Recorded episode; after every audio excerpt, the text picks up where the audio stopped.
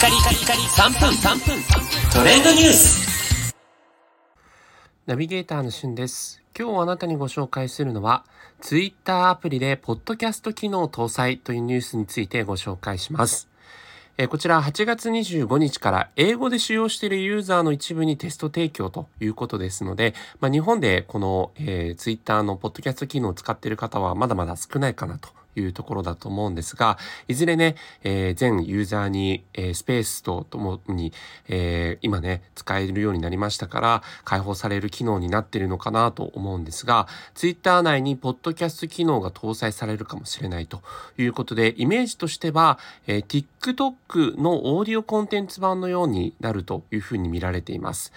実際に今、あの、ツイッターではスペースという機能でね、以前は600人以上のフォロワーがいる人限定の機能でしたが、今は誰でも立ち上げられるようになりました。クラブハウスのような機能がスペースという名前でついていますが、そのスペースタブにおいて、オーディオコンテンツのハブとして機能するようなデザインに見直しされるということなんですね。で実際にはこちらの方でニュース、音楽、スポーツなど特定のテーマごとにオーディオコンテンツをグループ化して、えー自分の興味あるそのスペースといいますかその、えーコンテンツを聞くことができるようになるということなんです。なので本当にこうイメージとしてはですね TikTok の音声版という形で、まあ、TikTok ってあの自分のこうリコメンドしたものに関して、えーそれに関連するおすすめ動画がどんどん流れるようになりますが今回のこの Twitter においても、えー自分が興味ある部分に関しては、えーおすすめという形で流れてくるかもしれないということなんですね。でアメリカにおいては Twitter ユーザーの45%が毎月ポッドキャストを聞いていると